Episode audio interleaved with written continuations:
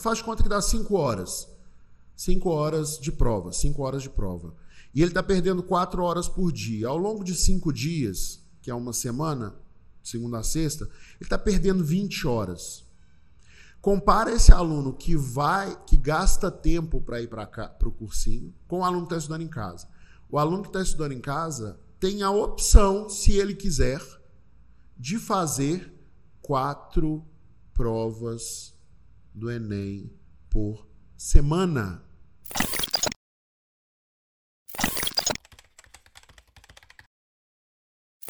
Oi, pessoal, estamos aqui mais, com mais um podcast do quadro. Eu sou Renata Lotti, estamos com a Lucimara Werneck e vamos fazer umas perguntinhas especiais para o fundador do quadro, o Bruno Werneck. Tudo bom, Bruno? Tudo bom, e aí? O que, que, que você Sobre o que, a gente vai falar hoje? Você está preparado para as nossas perguntas? Estou sempre preparado. Né? Toda surpresa? Está preparado mesmo? Estou sempre preparado. então vamos lá.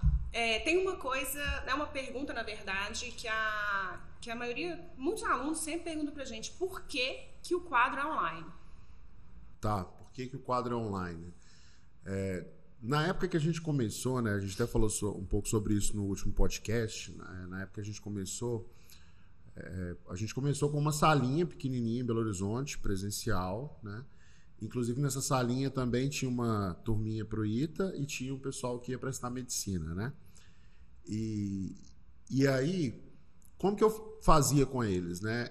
Eu passava para eles as tarefas e eles, eles marcavam no Google Docs em casa e, e, e eu via aquilo para poder trabalhar, né?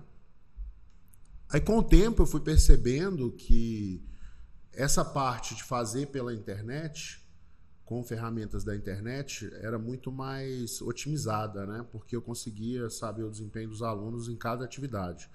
E quando eu chegava para dar aula para eles, aí já estava muito mais é, muito mais fácil preparar a aula, a aula já estava direcionada. Né? Então isso acabou pesando um pouco e também a facilidade de você montar um, um negócio na internet. Né? Para começar o negócio, você consegue impactar muito mais pessoas. Então acabou acabaram se juntando duas coisas. Né? O primeiro, a, a possibilidade de impactar muita gente num curto espaço de tempo, né? e dá para fazer isso pela internet. E o, as ferramentas que a tecnologia proporciona para oferecer uma preparação personalizada para os alunos. Né? Então, se for para resumir assim, por que, que o quadro online, a resposta é a gente consegue impactar muito mais gente, né? e a um custo muito menor, e além disso, a gente consegue servir muito melhor essas pessoas, porque a gente sabe o que eles fazem, a gente consegue conhecer melhor as pessoas, conhecer melhor o nível é, acadêmico em que a pessoa se encontra. Se você sabe onde a pessoa está e onde a pessoa quer chegar, fica mais fácil, mais fácil desenhar esse caminho, né? Resumindo, é por isso. Tem vários outros motivos, a gente pode falar aqui. Provavelmente a gente vai falar mais aqui, né? Mas os principais são esses. A gente consegue impactar muito mais gente. Tem esse fator impacto né, na vida da aluna é, é muito interessante você comentar, Bruno, porque é, tem um motivo por trás aí também que vem muito da sua experiência como professor, né? Da interação que você tinha com os alunos quando você era professor do presencial, por exemplo. A gente sabe que você trabalhou, né, em algumas instituições é, que também aprovam nesses vestibulares difíceis, mas o modelo presencial, né? Qual que é a diferença que você vê hoje nessa transição do, do Bruno, professor do presencial, e do Bruno, é, professor, orientador, mentor aqui desse curso que é online. Tá. Então, na hora que você começou a falar, Lu, eu lembrei de uma situação quando eu dava aula em Belo Horizonte. É, era início de 2015, tinha acabado, a gente tinha acabado de montar a turma ITA online, e eu também dava aula num cursinho presencial. E eu não falava do quadro nesse cursinho presencial, né? O pessoal sabia que tinha o canal, mas a gente não falava da turma ITA. E aconteceu um negócio interessante. Um aluno fez uma pergunta para mim na aula. E eu não sabia responder direito. Né? E, e eu falei com eles assim: olha, eu suspeito que seja por causa disso. Eu não lembro direito qual era a matéria, né? Era, era alguma coisa de, de física quântica, né? Eu não lembro direito. Eu sei que o aluno me perguntou. Eu falei assim: ah, eu acho que é por causa disso. Mas eu vou olhar direitinho para vocês e eu trago na próxima aula. E continuei dando a minha aula normalmente. Dez minutos depois, um aluno levantou a mão. Aí ele perguntou, ele, ele pediu a palavra. Professor, eu pesquisei aqui na internet e, e eu acho que eu encontrei a resposta para aquela pergunta que, que o meu colega fez, né? não lembro o nome dos alunos. Até, até quem levantou é o Pedro, né? Quem levantou a mão assim, chama Pedro, Pedro Gutierrez, e hoje ele está no ITA. Ele falou assim: eu encontrei, eu acho que encontrei a resposta. Então ele abriu o celular e ele leu na Wikipedia. E daí um outro aluno falou assim: Ah, é mais ou menos aquilo que o senhor tinha falado, professor. Então, olha só que interessante. A gente, eu a gente estava numa aula no presencial, o professor não teve aquela desenvoltura ali na hora, no caso eu. Um aluno mais atento fez uma pesquisa e trouxe a resposta para todo mundo na mesma hora. E só aconteceu por causa da tecnologia. Né? Se não tivesse, se a gente tivesse barrado o celular na aula, provavelmente alguns professores barravam, isso não tinha acontecido. E aí quando você vem para online, é isso que acontece. Você tem o professor é, com, com uma participação ali realmente de entregar o conteúdo, né? Os alunos trazem as dúvidas, outros alunos tiram as dúvidas uns dos outros, mas surge uma figura muito importante no meio desse processo, né? Que é o, o tutor, né? Porque o cara tá ali é como se ele fosse um, tutor, ele está moderando aquela, aquelas dúvidas, né? E ele vê se alguém está falando alguma coisa que não faz sentido. E na internet, dentro da plataforma, é possível fazer isso. É possível você ter um professor entregando um conhecimento e, e é possível ter o melhor professor, né? Porque não tem mais a barreira geográfica. É possível os alunos interagirem para tirar as dúvidas é possível um monitor tirar a dúvida e fazer um trabalho ali de tutoria daqueles alunos. Né? Isso tudo numa plataforma com o ser humano interagindo. Agora, por trás dessa interação, você ainda tem o poder computacional capaz de medir tudo o que está sendo feito e gerar insights para a equipe pedagógica, para os próprios alunos, sobre o que realmente existe de dúvida na cabeça dos alunos, né? É uma forma de acompanhamento bem mais próxima, né? É, você consegue acompanhar a pessoa mais próximo. Na verdade, é, é, é um negócio meio confuso, né? Porque você não está ali com a pessoa, só que você conhece muito mais. É como se, se a pessoa estivesse sendo investigada. Só que uma investigação para o bem, porque a investigação é no sentido de descobrir a dificuldade daquelas pessoas, aliás, descobrir as dificuldades daquelas pessoas e para cada pessoa entregar a melhor informação para resolver aquela dificuldade, né? Então, assim, a gente a gente usa umas palavras engraçadas, né? Usa a palavra professor, mentor, aluno, monitor, mas no final das contas, é, a palavra que, que se encaixa para todo mundo nesse contexto é de aprendiz. Porque está todo mundo aprendendo com todo mundo, né?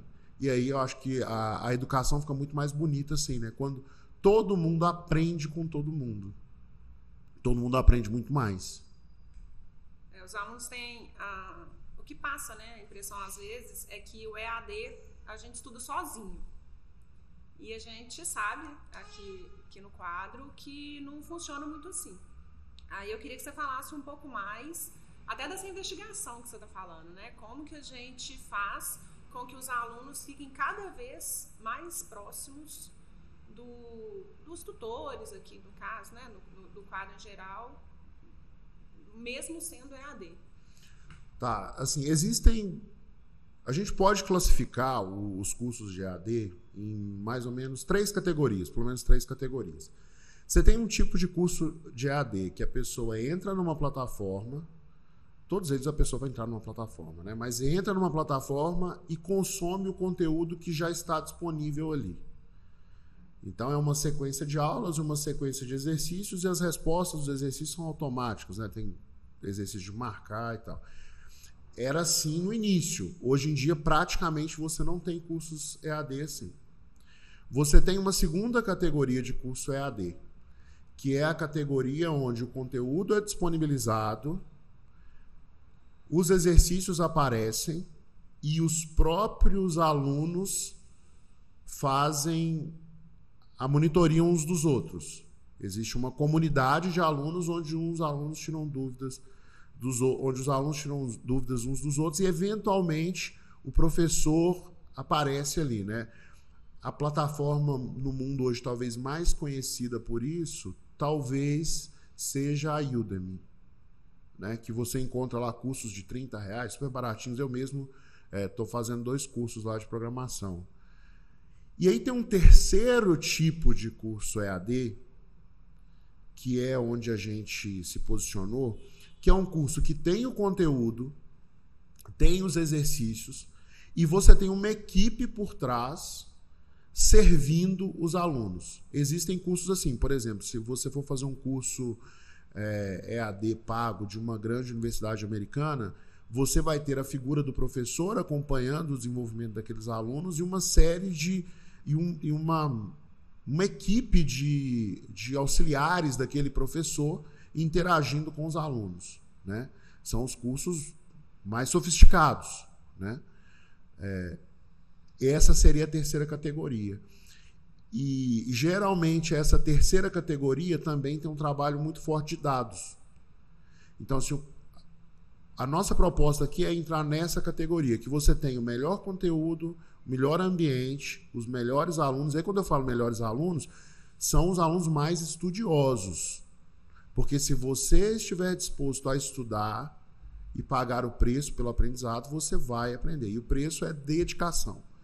Então a nossa proposta é se posicionar nesse grupo que tem todo o conteúdo, os alunos mais estudiosos, uma equipe por trás para servir os alunos, tirar dúvidas, corrigir redações, é, auxiliar o aluno na, na organização dos estudos e uma ferramenta para medir o que está sendo feito. Né? E, e, o nosso posicionamento é esse. Aí você perguntou no início: ah, existe uma crença de que o curso EAD é distante. Porque no início, a maioria dos cursos EAD eram é, nesse formato self-service, sem interação. Né? A sociedade não gosta disso, a sociedade gosta de interação.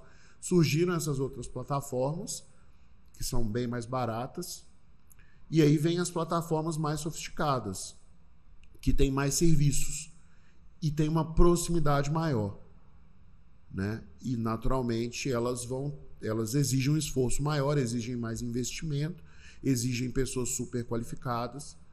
E aí não dá para você cobrar num curso de alto nível, né? Como é o caso dos cursos de, de pós-graduação online das principais universidades americanas, como é o, o, caso do quadro, como é o caso de algumas é, é, formações é, é de pós-graduação no Brasil, não dá para você cobrar o preço de um quilo de banana na feira.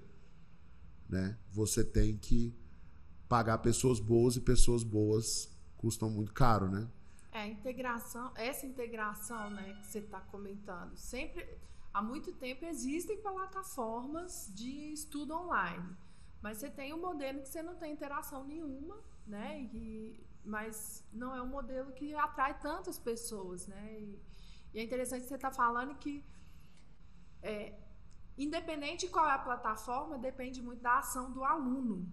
Né? Então, o aluno tem que vir né, até a plataforma e, e, usar todas as ferramentas. Né? E pelo que a gente é, tem visto aqui, quanto mais ferramentas a gente tem que ajuda ele a produzir, a, a, se desenvolver mais, mais ele utiliza. Né? Eu acho que é um pouco disso aí que você está falando, né? de ser é, uma plataforma seleciona aquele que realmente está querendo estudar, né? Então, tem um ponto importante aí que você falou. É, realmente, é uma plataforma que seleciona. Existe um processo seletivo natural, é, porque os alunos que não engajam, acabam saindo mesmo ou abandonam o curso.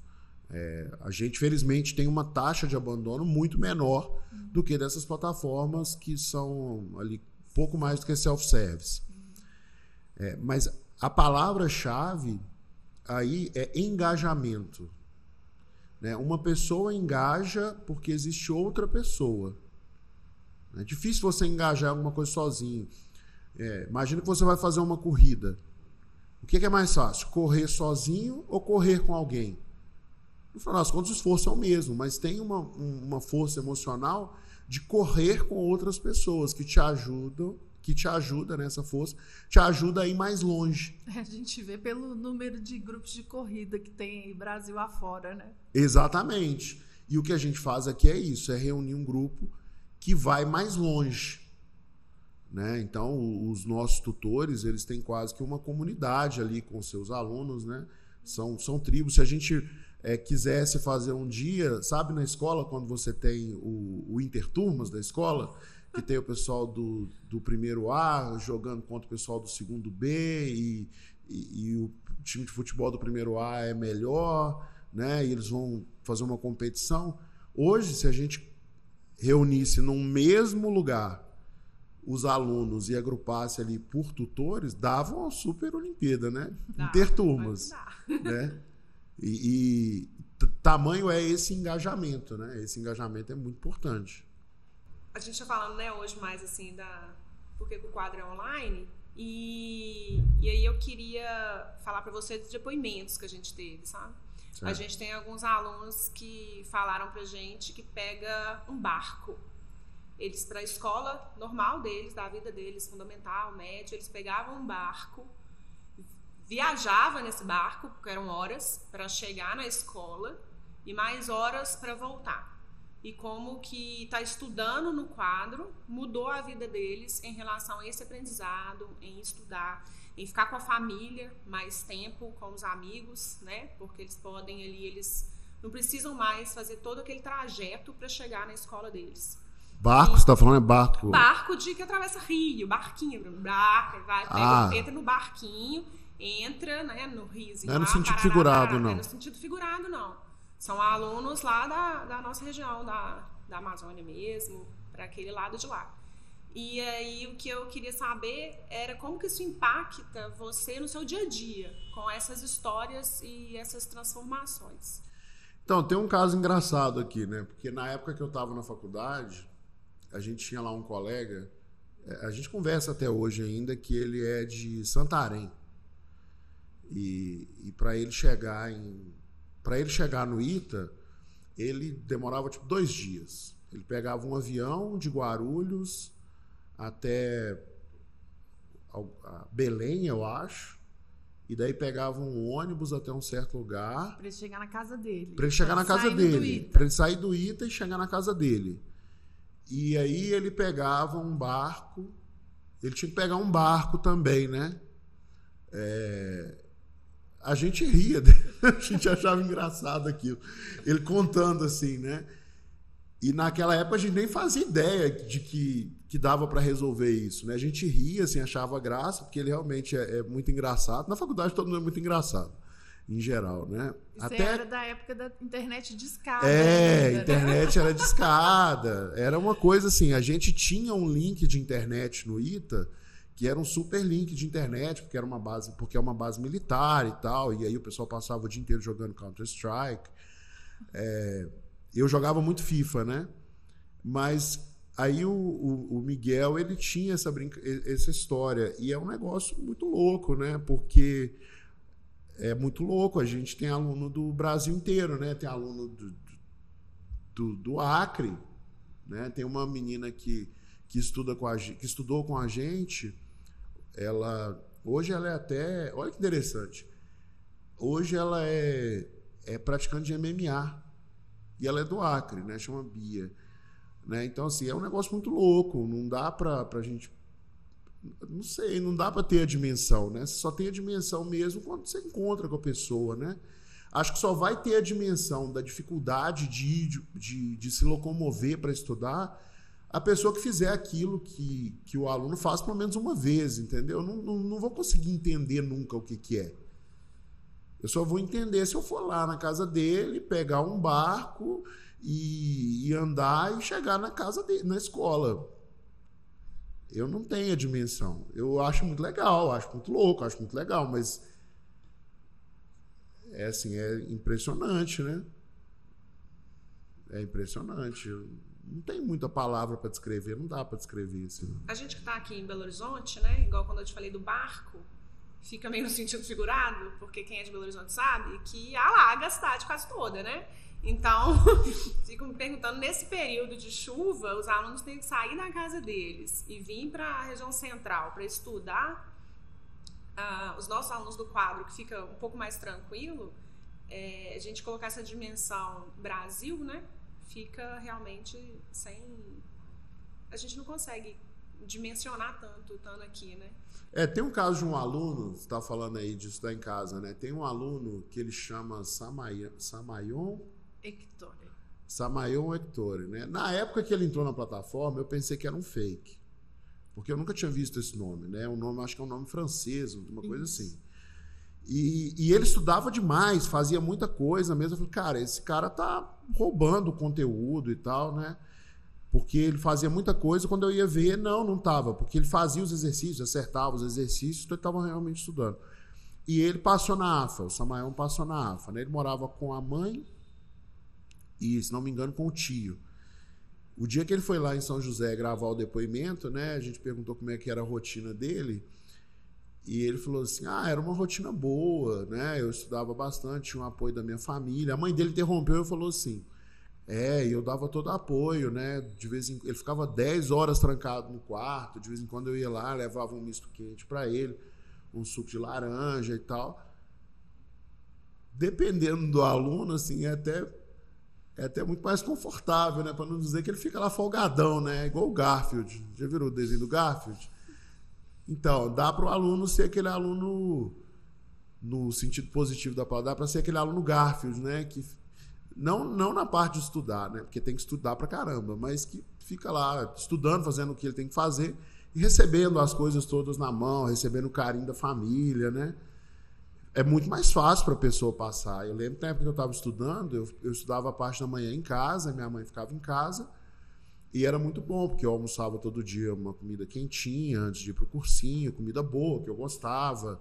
Né? Lá no cursinho de tarde eu tinha que comer, eu comia porcaria, mas é, é, é, é, muito bom assim você poder ter esse conforto, né? E o mais legal disso tudo, o mais legal de fazer online, e isso é um negócio que, que me deu confiança e me fez entender por que, que na primeira turma veio tanta gente.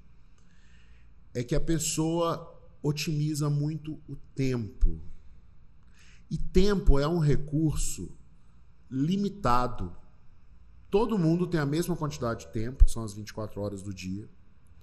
E todo mundo tem uma quantidade limitada de tempo irrecuperável, que é a vida, né? Então vamos fazer uma conta rápida de padaria aqui. É, qual a diferença de um aluno que faz online para um aluno que faz presencial?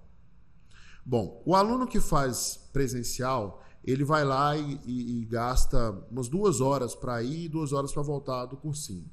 Né? Porque ele tem que se arrumar, tem que pentear o cabelo, tem que ir para o ponto de ônibus, pegar o ônibus.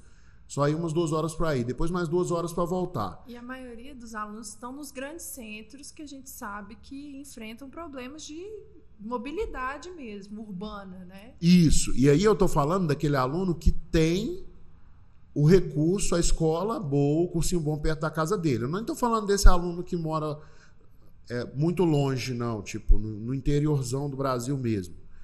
Então vamos lá, esse aluno está perdendo quatro horas por dia. Quatro horas por dia, quanto tempo que dura a prova, a prova do Enem? É, um, um primeiro dia, seis horas e meia. Seis horas e o segundo dia, cinco horas. Cinco horas, tá? Então, esse aluno Vamos, vamos falar assim, faz conta que dá 5 horas. 5 horas de prova, 5 horas de prova. E ele está perdendo 4 horas por dia. Ao longo de 5 dias, que é uma semana, segunda a sexta, ele está perdendo 20 horas. Compara esse aluno que vai, que gasta tempo para ir para o cursinho, com o aluno que está estudando em casa. O aluno que está estudando em casa tem a opção, se ele quiser, de fazer quatro provas do Enem por semana. Ele vai estudar muito mais do que aquele aluno que está jogando tempo no lixo no ônibus, porque resolveu não fazer online. Né? Então ele tem que economizar esse tempo. Ele tem que transformar esse tempo em tempo de estudo. Mas, Bruno, é, não funciona. As pessoas não funcionam assim. Será?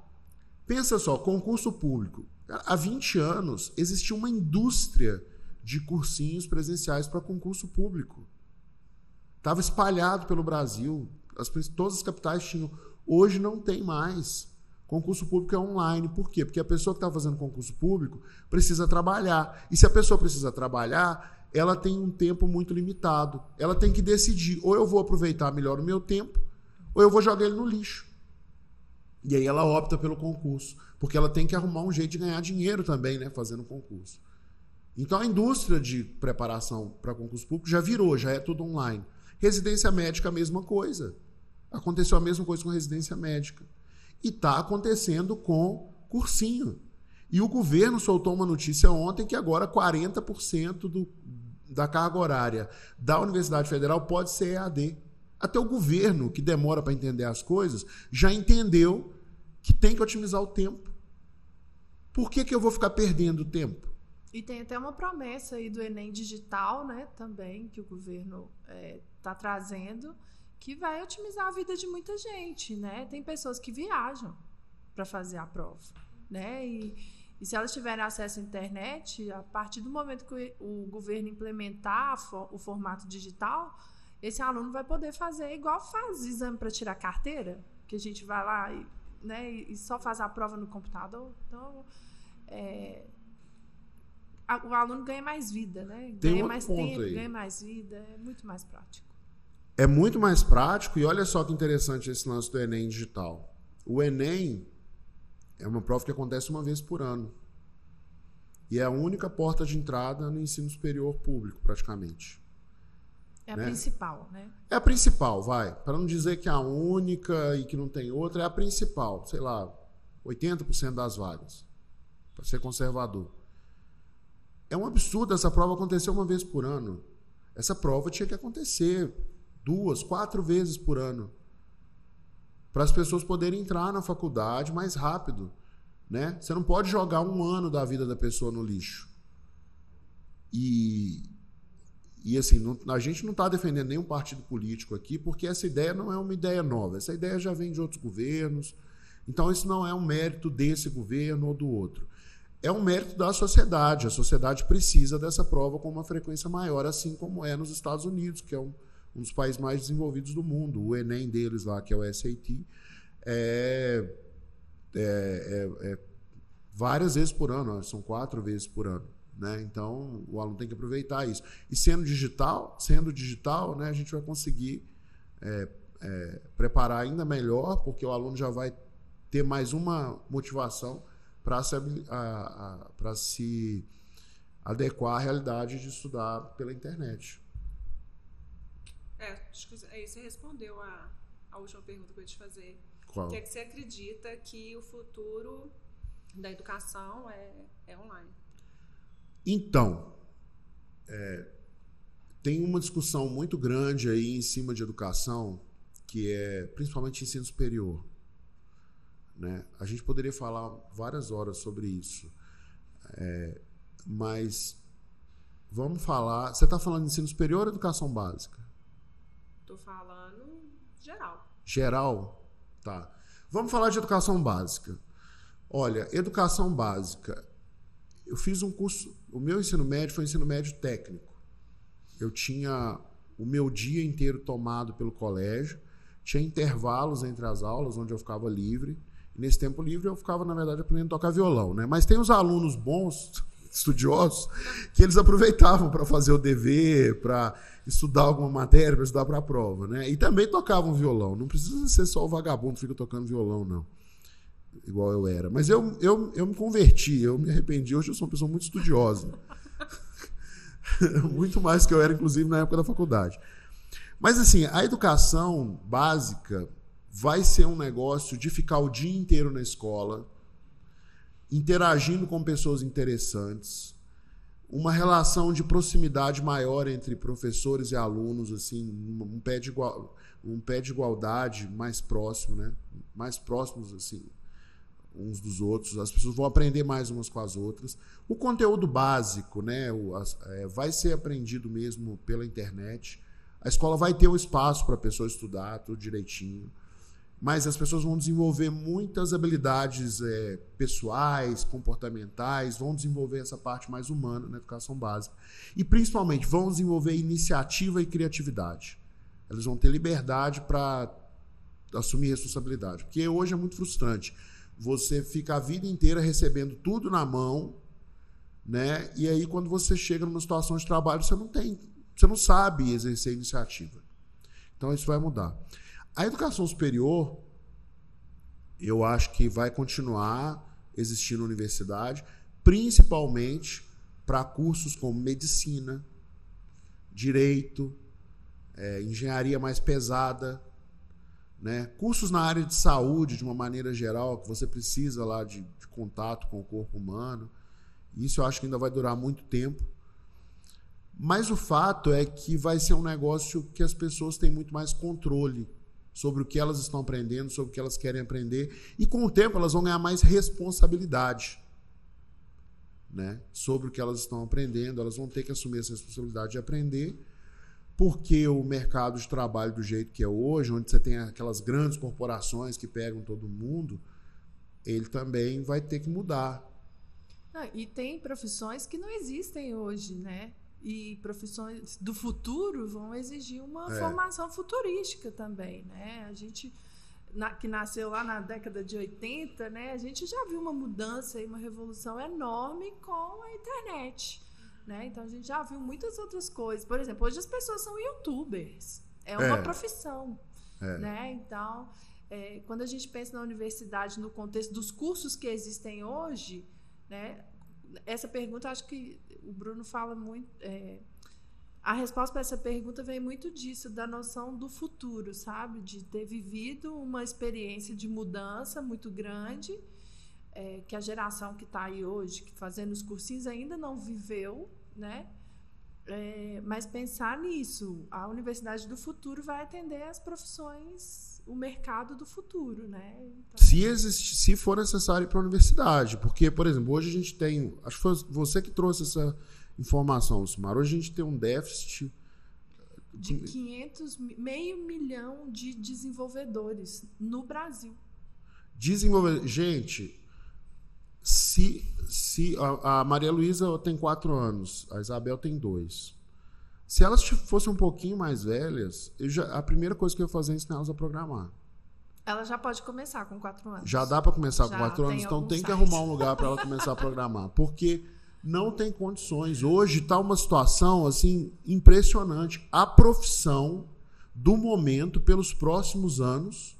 Você sabe qual é a profissão do momento pelos próximos anos? Você sabe que a profissão do momento para os próximos anos é desenvolvimento. A pessoa tem que saber programar. Qualquer pessoa que sentar na frente de um computador, fizer um curso na Udemy, é, ou alguns cursos, e tem curso de graça ainda, em um ano essa pessoa muda de classe social, se ela souber programar. Se a pessoa é pobre, em um ano ela está ganhando, sei lá, 7 mil reais por mês trabalhando como desenvolvedor. Tamanha a necessidade desse profissional hoje no mercado. Né? A gente fala assim, Daqui a pouco a gente chega lá na sala dos monitores e já foram tudo embora, né? A gente foi estudar programação. mas, mas é isso, Monitor, entendeu? tutor, também é profissão. É. área de licenciatura. Acabou, entendeu? Mas Não, tem mas que aprender é a programar. futuro também, concordam? Porque essas pessoas, monitores e tutores, é que aproximam o, o, o aluno da é. tecnologia. Gente né? que conversa. Então, exatamente. Então, a tecnologia está a serviço deles. É. Né? Então, é, então, vai, a gente vai precisar de desenvolvedores e pessoas que sabem conversar com outras pessoas. É, é uma, é uma coisa parece óbvia, mas assim, é difícil. Eu mesmo tô desenvolvendo essa habilidade ainda de aprender a conversar com outras pessoas. É um negócio difícil. Mas a gente vai precisar cada vez mais de tecnologia, e aí é programação eletrônica um pouco, e pessoas que saibam conversar com outras pessoas para poder fazer esse meio de campo entre as pessoas e a tecnologia.